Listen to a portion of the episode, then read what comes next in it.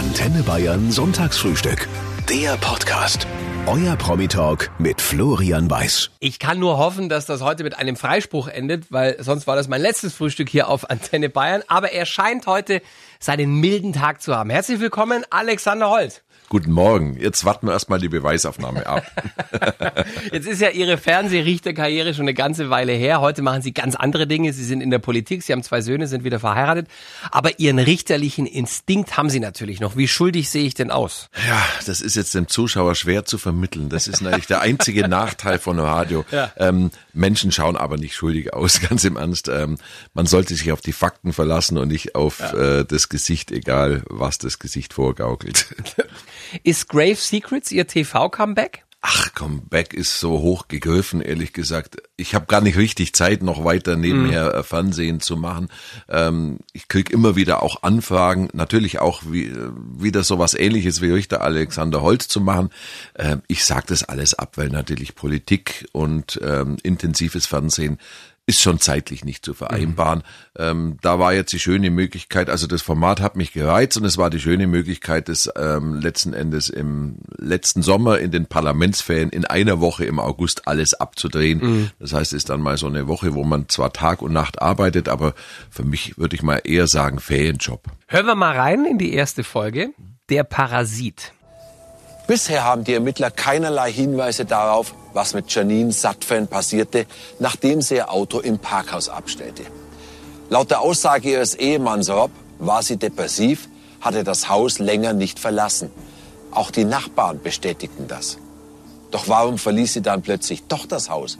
Um es zusammenzufassen, es geht um, um spektakuläre Mordfälle und Opfer, die ihre Geheimnisse, deshalb heißt die Serie auch so, mit ins Grab nehmen. Wie gut schlafen Sie denn nach so einer Folge, wenn man sieht, Sie immer auf dem Friedhof stehen? Nachdem wir auf dem Friedhof immer nachts gedreht haben, bis zum Morgengrauen, war es tatsächlich mit dem Schlafen nicht so einfach, weil man einfach seinen Rhythmus ändern muss, weil man im Grunde gezwungen ist, dann äh, morgens um acht ins Bett zu gehen und auch tatsächlich wenigstens bis Mittag zu schlafen. Aber das lag sicher eher an der, an, am Rhythmus und nicht an dem, was wir da auf dem Friedhof ähm, besprochen haben. Generell habe ich einen relativ guten Schlaf, ähm, egal was mich tagsüber belastet, äh, nachts kann ich abschalten. Was schauen Sie denn privat, wenn Sie mal Fernsehen schauen? Eher Tatort oder eher Bundesliga? Bundesliga, eindeutig. Also ich schaue sehr wenig fern, ganz ehrlich gesagt. Ich schaue natürlich äh, Informationssendungen an, Nachrichten und darüber hinaus erschöpft sich meistens in Bundesliga und Champions League. Sie waren ja nicht nur Fernsehrichter, Herr Holz, Sie waren in Kempten ja auch ein richtiger Richter. Und zwar für die ganz harten Jungs und auch Mädels. Was schockt einen noch, wenn man diesen Job lange macht? Man sollte sich, glaube ich, unbedingt diese Sensibilität bewahren. Das ist ganz wichtig, sonst läuft man Gefahr, zum Zyniker zu werden.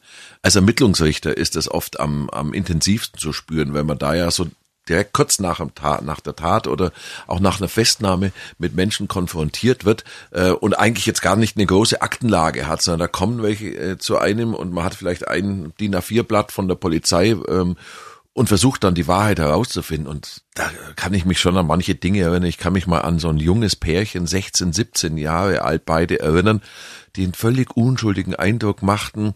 Und die hatten tatsächlich äh, fünf Stunden vorher eine Rentnerin erschlagen, um 120 Euro zu erbeuten. Und dann sind wir dahinter gekommen, die hatten selber noch, ähm, beziehungsweise damals waren es noch D-Mark, die hatten selber noch 250 Mark ähm, im eigenen Geldbeutel und hatten aber Angst, dass ihnen irgendwann in der nächsten Woche das Geld ausgeht und waren deswegen tatsächlich in der Lage und bereit, da eine alte Frau äh, umzubringen. Und das, wenn man dann so 16-Jährige vor sich hat und denkt, was, was geht in so einem Menschen vor? Ähm, ja, man stumpft nicht ab dabei. Wie bleibt man denn da noch fair, wenn, wenn so eine Tat, wie Sie sie gerade beschrieben haben, so ungeheuerlich ist? Hm.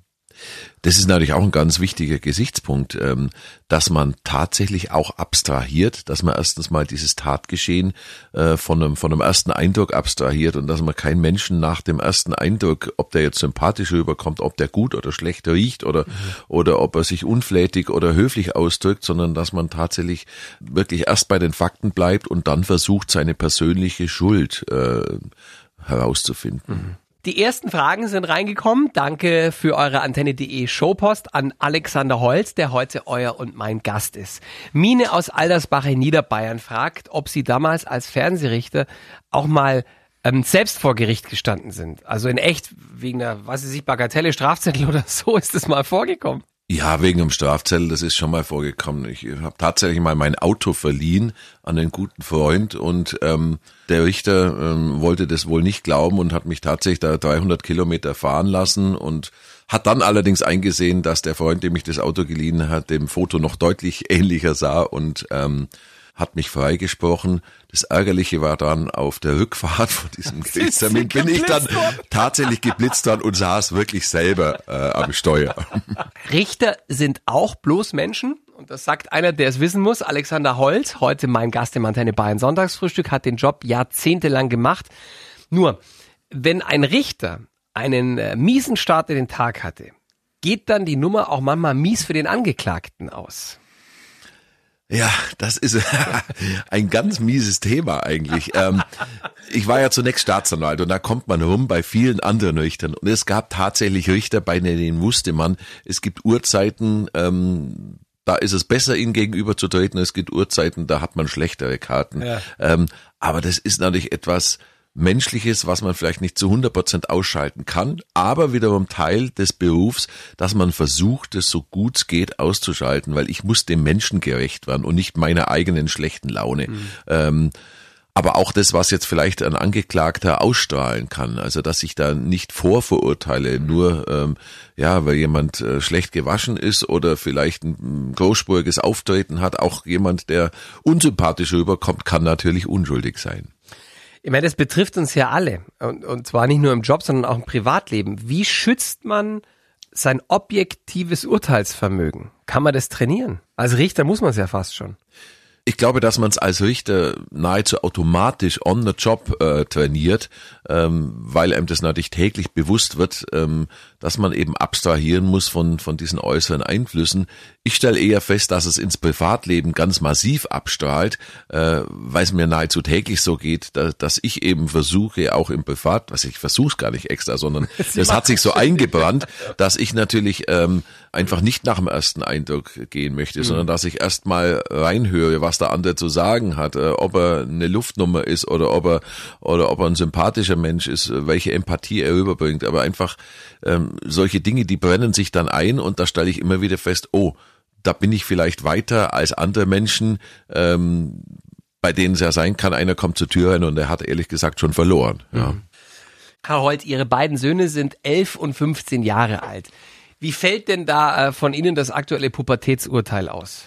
Oh, ganz, ganz schwieriges Thema. ähm, bei dem Jüngeren ist es noch nicht die Pubertät, aber mh, mm, trotzdem schon, äh, sagen wir mal, ähnliches Verhalten. Und der 15-Jährige, ja, eigentlich, eigentlich bis jetzt läuft's ganz gut. Ähm, sagen wir mal, alles, was nicht gut läuft, würde ich jetzt nicht unbedingt unter Pubertät äh, verbuchen. Wie verhandeln Sie zum Beispiel die, die Heimkommzeiten für den Älteren? Ja, da ist vielleicht der Jurist, zumal der, der Richter schon ein schlechter Verhandlungspartner, weil der es ja gewohnt ist, immer das letzte Wort zu haben, mhm. weil der eigentlich, ähm, ja, beim Zivilrecht hat man natürlich schon diese Vergleichsverhandlungen äh, und versucht zu einer gütlichen Einigung zu kommen. Ach, das mit den Heimkommzeiten ist bei uns eigentlich noch gar nicht das große Thema, weil äh, zurzeit jetzt natürlich sowieso nicht, weil ähm, entweder übernachten sie irgendwo auswärts bei einem Freund oder sie ja. kommen pünktlich heim. Das sind manchmal andere Dinge, über die man verhandeln muss, so äh, über Lateinvokabeln, über ähm, wie lange wird Schlagzeug geübt äh, und wie lang darf jemand ähm, letzten Endes über seinem Handy sitzen. Das sind mhm. eher so die Themen, die man verhandeln muss. Aber Sie haben schon durch Ihre berufliche Expertise könnte man meinen, einen Vorteil weil sie natürlich, sie kennen die richtigen Argumente, sie haben, oder täusche ich mich da? Ja, aber da fragen Sie mal meine Söhne, die sehen das genau anders und das, oh Papa, du immer, ja, du musst immer argumentieren. Die würden auch gerne mal sowas emotional lösen äh, und bei mir läuft's eher so, da sagt du, wenn du gute Argumente hast, dann raus damit, ja, dann versuch's doch. Also ich bin Wobei eher so, das, das echt unfair ist gegen einen gestandenen Mann mit einem Jurastudium gute Argumente vorzubringen. Na, Sie werden nicht glauben, welche Argumente Kinder haben und finden und erfinden, wenn sie irgendwas erreichen wollen. Also da ist es oft eher so, dass man selber äh, sprachlos da sitzt und sagt, völliger Unsinn, aber das war ja. jetzt aber so clever eingefädelt, okay, du hast gewonnen. Das ist ja süß. Nathalie aus Kaufbeuren fragt, ob Sie sich noch an Ihren ersten Fall erinnern können, den Sie verhandelt haben. Also an den ersten Fall äh, im Fernsehen kann ich mich tatsächlich erinnern, weil das war wirklich ein sehr skurriler Fall. Äh, da ging es nämlich um ein junges Pärchen, das abends äh, in die Disco wollte, einen, ich glaube sechs oder acht Monate alten Säugling hatte und kein Babysitter dazu. Und dann haben die beiden das Baby ähm, einfach über Nacht in ein Schließfach im Bahnhof gesperrt. Und da dachte ich mir, um Gottes Willen, lass, lassen die sich für Fälle einfallen. Das glaubt uns kein Mensch. Und ähm, ich habe schon damit gehadert, dass ich mich überhaupt auf Fernsehen eingelassen mhm. habe. Und dann musste ich mich von meiner äh, Redaktion belehren lassen, dass Der Fall das war ein echt. echter Fall war. Ach, ja. so Und es ist teilweise wirklich so, das Leben schreibt die skurrilsten Fälle. Warum sind Sie überhaupt in die Politik geholt? Weil es lief doch super bei Sat 1. Ja, es, lief, es läuft ja immer noch. Das ist ja das Lustige, dass äh, ich sitze im Landtag und die Wiederholungen äh, meiner alten Sendungen laufen nach wie vor, jetzt seit 20 Jahren. Das kam eigentlich eher zufällig. Gut, ich habe nebenher auch Politik studiert, äh, war immer schon politisch interessierter Mensch, vor allem eben in meiner Heimat. Ähm, und da habe ich mich mal einfach in Kempten geärgert äh, über eine Entscheidung des Stadtrates, nämlich ich wollte ein kleines Häuschen bauen mit einem Flachdach und dann hat mir der äh, Stadtrat äh, zu erkennen gegeben, dass sie in Geschmacksdingen äh, sich für, für kompetenter hielten als äh, ich selber mich mhm. und dass sie kein Flachdach wollten. Ja. Und ähm, da Aber es ich, gab keinen driftigen Grund für die Entscheidung. Nein, die Nachbarn, für die Nachbarn wäre das Flachdach viel besser gewesen, weil sie dann abends mehr Sonne gehabt hätten. Mhm. Natürlich architektonisch wäre es schöner gewesen, mhm. ähm, aber egal. Jedenfalls habe ich mich da kurz drüber geärgert und dann habe mir gedacht, mein Gott, jetzt, jetzt ärgere dich halt nicht so, dann mach's halt besser. Und so kam ich irgendwie ehrenamtlich in die Kommunalpolitik, wurde dann Stadtrat und das mache ich jetzt eigentlich seit langer Zeit wirklich sehr intensiv, auch und mit, mit großem Engagement und und ja, das ist einfach was, was mir liegt und so bin ich dann eigentlich von der ehrenamtlichen Politik irgendwann halt in die hauptamtliche gerutscht. Wie gut klappt denn die Verständigung zwischen Ihnen und dem Hubert Aiwanger? Weil äh, also die Sprachbarrieren zwischen der Oberpfalz und dem Allgäu sind ja doch erheblich. Ähm, auf die Inhalte kommt es an. Also wir verstehen uns, glaube ich, auch sprachlich ganz gut. So schlimm wie ist es ja gar nicht, wie das oft dargestellt wird. Ich bin Schwabe. Ich, also mich versteht man nicht überall, wenn ich mit meinen alten Slang zurückfalle. Also wenn ich richtig Allgäuerisch reden würde, dann äh, würden sie im Landtag, glaube ich, schon auch die Ohren spitzen. ähm, nein, aber interessanterweise der Hubert Aiwanger und ich, wir haben schon zu Zeiten, als ich nur Kommunalpolitik gemacht habe, öfter mal miteinander telefoniert und haben uns da ganz gut verstanden. Ich habe ihn immer wieder mal angerufen, wenn mir irgendwas in der Landespolitik nicht gepasst hat. Er hat mich das eine oder andere Mal angerufen, wenn er mal so einen Input aus der Kommunalpolitik wollte. Mhm. Ähm, und so ist die Verbindung auch gestanden, äh, entstanden, ähm, dass ich am Ende dann gefragt wurde, könntest du dir nicht vorstellen, auch mal auf anderer Ebene äh, was zu tun? Sie sind Jurist, Politiker und Sie sitzen im Bayerischen Landesparlament. Wer hat denn da gerade eher wen im Griff, würden Sie sagen? Das Virus den Rechtsstaat oder der Rechtsstaat immer noch das Virus? Also der Rechtsstaat funktioniert ganz offensichtlich ganz gut. Ähm, es gab sicherlich äh, den einen oder anderen Auswuchs, wo, wo tatsächlich äh, die Regierung ein bisschen übers Ziel hinausgeschossen ist und ähm, immer wo es so war, hat der Rechtsstaat eigentlich sofort reagiert ähm, und die Gerichte haben dann solche einzelnen Maßnahmen auch wieder aufgehoben. Also das ist eigentlich ein, ein sehr gutes Zeichen, dass bei uns dieser Rechtsstaat funktioniert. Ich kann mich gegen alles wehren und wenn es rechtswidrig ist, bekomme ich auch Recht, äh, anders als in vielen anderen Staaten, wo dann Gerichte vielleicht einfach das abnicken, was die Regierung macht, weil die Richter eben nicht völlig unabhängig sind. Wird uns der Umgang mit dieser Krise ähm, für den Umgang mit der nächsten, der Klimakrise helfen? Ich hoffe doch sehr, dass wir aus jeder Krise etwas lernen. Das ist eigentlich das, was den Menschen auszeichnen sollte. Resilienz. Ähm, also wir arbeiten da schon intensiv dran. Wir haben ganz äh, in der frühen Phase eigentlich des ersten Lockdowns schon angefangen, Konzepte und Papiere zu erstellen, Lehren aus Corona.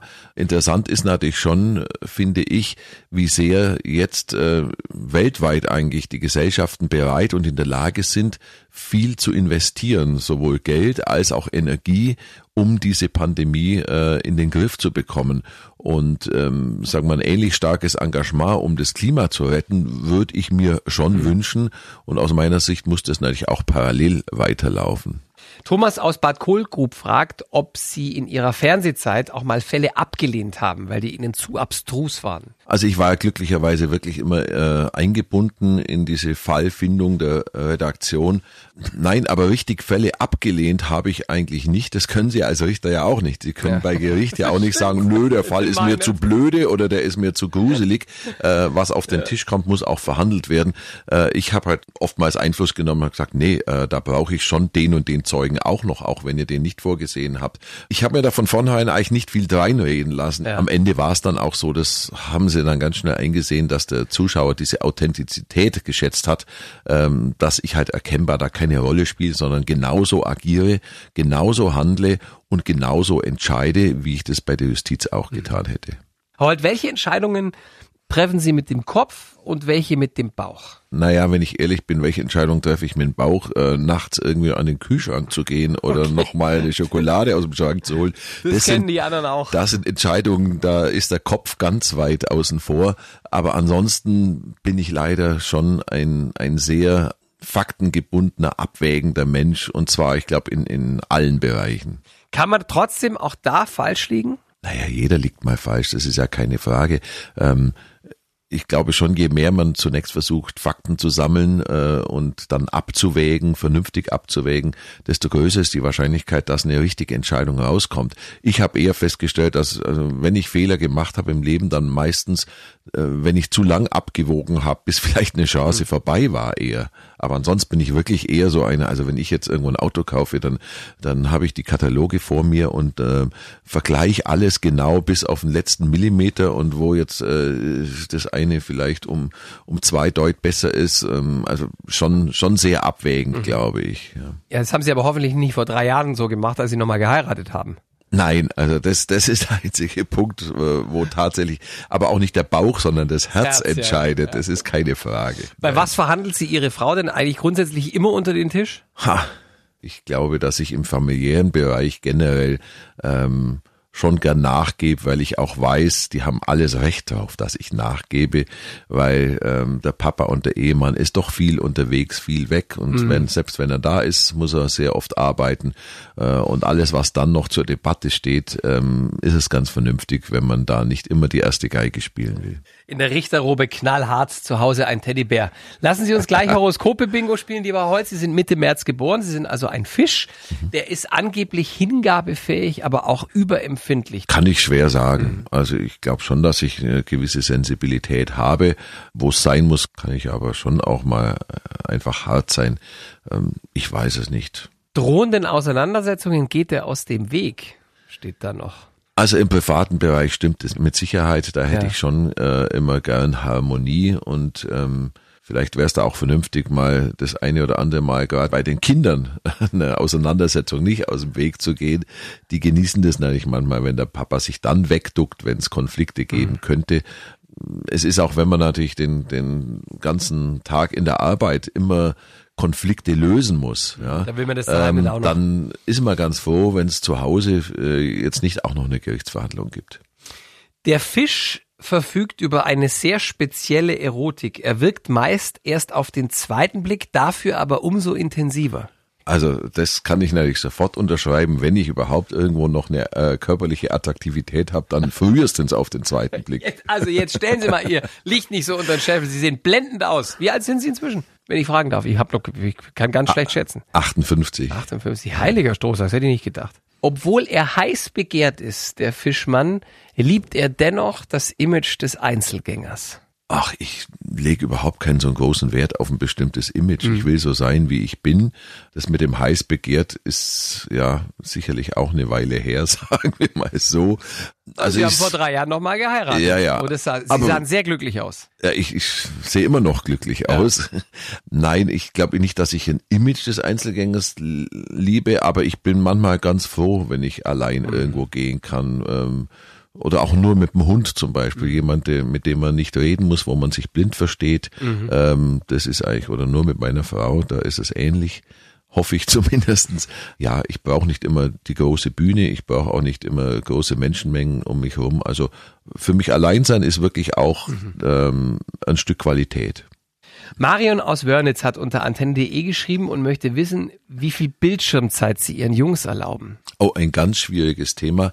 Ähm, das variiert tatsächlich. Also eigentlich sollten die nur 30 Minuten am, am Tag ähm, mit irgendwelchen Spielen und ähnlichen Dingen verbringen.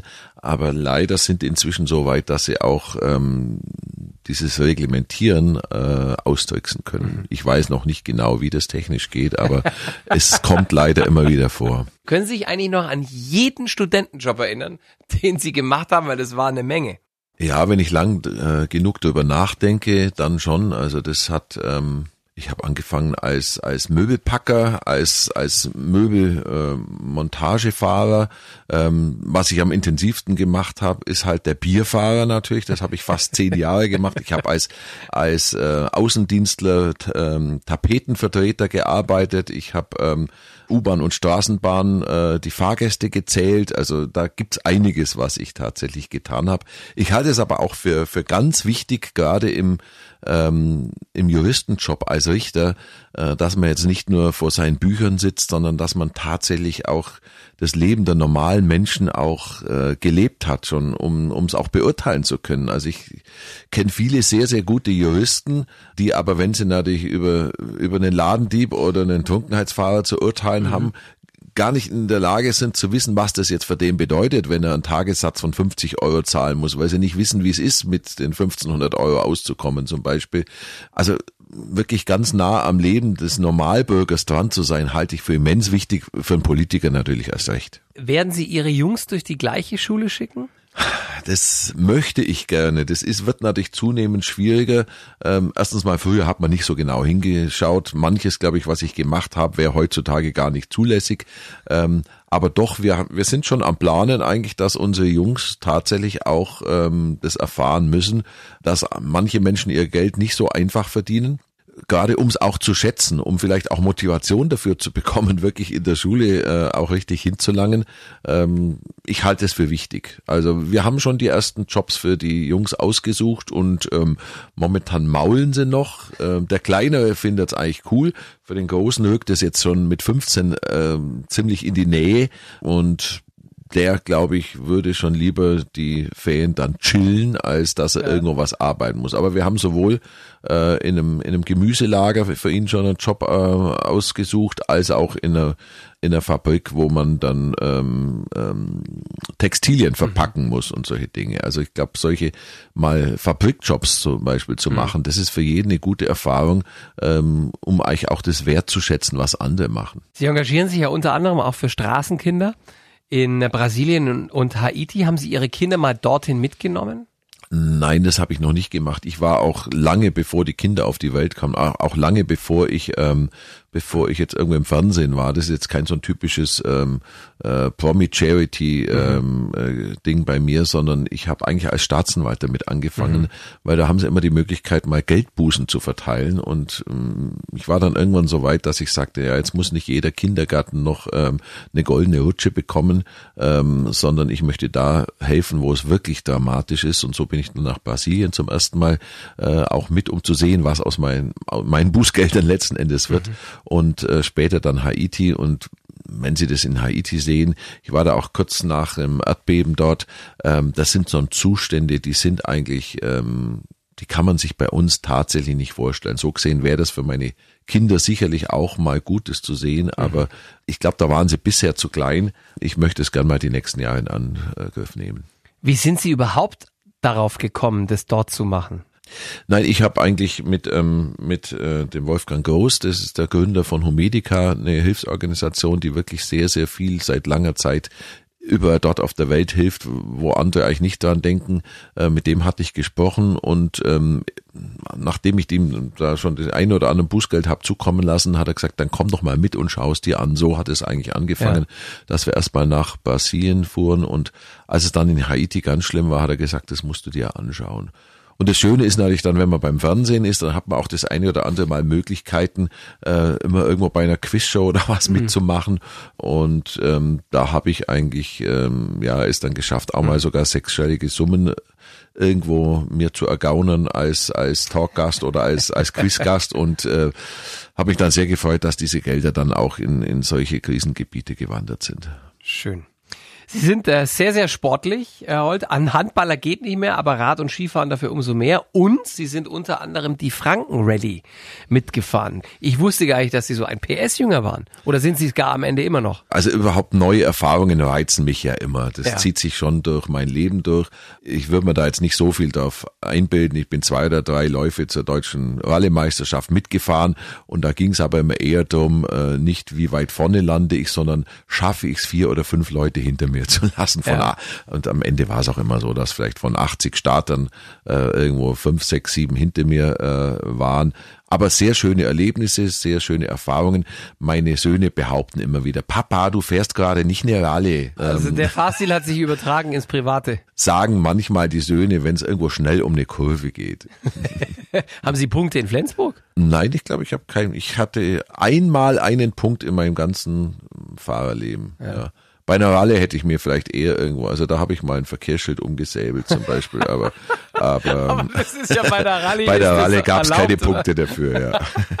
ich, ich muss blöd fragen, kann man sich da einfach morgen anmelden oder muss man sich da qualifizieren? Nein, nein, da, da müssen Sie schon, äh, erstens mal müssen Sie einen Schein machen dafür, mhm. ja, also braucht man eine Ralle-Lizenz. Ich glaube, alle mhm. zwei Jahre muss die verlängert werden und dann brauchen Sie natürlich ein konkurrenzfähiges Auto ähm, und tatsächlich ähm, für manche Rallyes muss man sich auch qualifizieren. Die transsibirische sind Sie auch mitgefahren, habe ich das richtig gesehen? Ja, das war eine ganz besondere Erfahrung. Das war ähm, ähm, eine Langstreckenrallye, die funktioniert wieder ganz anders. Da bin ich gemeinsam äh, gefahren, damals mit einem mit dem Entwicklungsleiter ähm, von Porsche. Da ist er ist immer die Wertungsprüfungen gefahren und ich bin dann die Etappen gefahren. Das heißt, Etappen sind immer die Strecken zwischen zwei Wertungsprüfungen, ähm, so ein paar hundert Kilometer auf regulären, nicht gesperrten Aha. Straßen. Da ging es dann nicht darum, wer am schnellsten ist, aber man musste genau in einem, innerhalb eines bestimmten Zeitkorridors sein. Und nachdem wir immer anderen irgendwo aus den, aus den Wasserlöchern rausgeholfen haben, weil der Porsche-Entwicklungsleiter einfach sich um jeden Porsche quasi kümmern wollte, ja. ähm, musste ich dann immer auf irgendwelchen Landstraßen in Russland äh, plötzlich auch 150, 160 fahren, weil wir sonst disqualifiziert worden wären, weil wir zwar super schnell in den Wertungsprüfungen waren, aber dann immer durch diese Abschleppdienste äh, so spät dran, dass wir schauen mussten, dass wir abends noch rechtzeitig ins Ziel kamen. Das ist, der Mann hat so viele Talente, ich bin immer wieder beeindruckt, was Sie alles gemacht haben heute. Gab es Urteile, ähm, Herr Holt, die Sie heute anders fällen würden, wenn Sie könnten? Natürlich kommt es immer wieder vor. Also ein Richter, der sagt, ich bin unfehlbar, der ist eigentlich in dem Moment schon fehlbar, muss man mhm. ganz ehrlich sagen. Ich habe es eher erlebt, natürlich äh, Prognoseentscheidungen, die erweisen sich immer wieder mal als falsch. Ja, da Was ist eine Prognoseentscheidung? Ja, wenn ich jemandem Bewährung gebe, zum Beispiel, weil ich sage, naja, ich gebe ihm noch eine Chance, ich glaube daran, ich glaube daran, dass der Warnschuss jetzt reicht und dass er nicht wiederkommt. Und das passiert einem natürlich leider immer wieder, mhm. ähm, dass dann ein paar Monate später derselbe wieder vor einem steht ähm, und man hat festgestellt, ja, da lag ich falsch.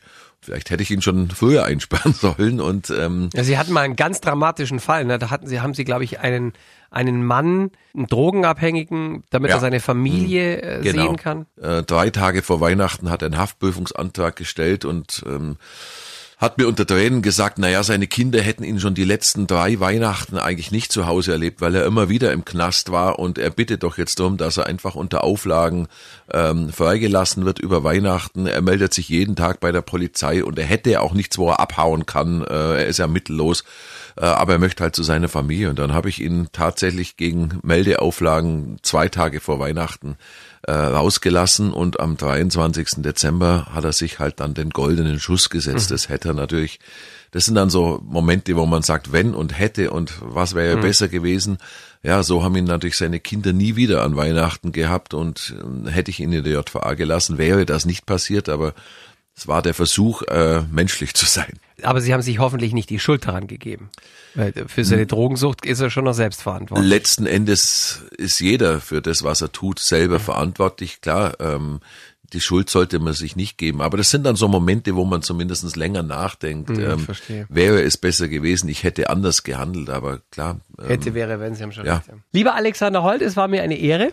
Mir war es eine Freude. Grave Secrets läuft äh, seit einiger Zeit auf TLC, kann man online abrufen. Es sind, glaube ich, es ist, sind drei Folgen schon online, die man angucken kann, habe ich gesehen. Kann sein, ja. Es läuft jetzt jeden Mittwoch um 22.15 Uhr auf TLC. Alles Gute, bleiben Sie gesund, Grüße an die Familie. Alles Gute allen auch und einen schönen Sonntag.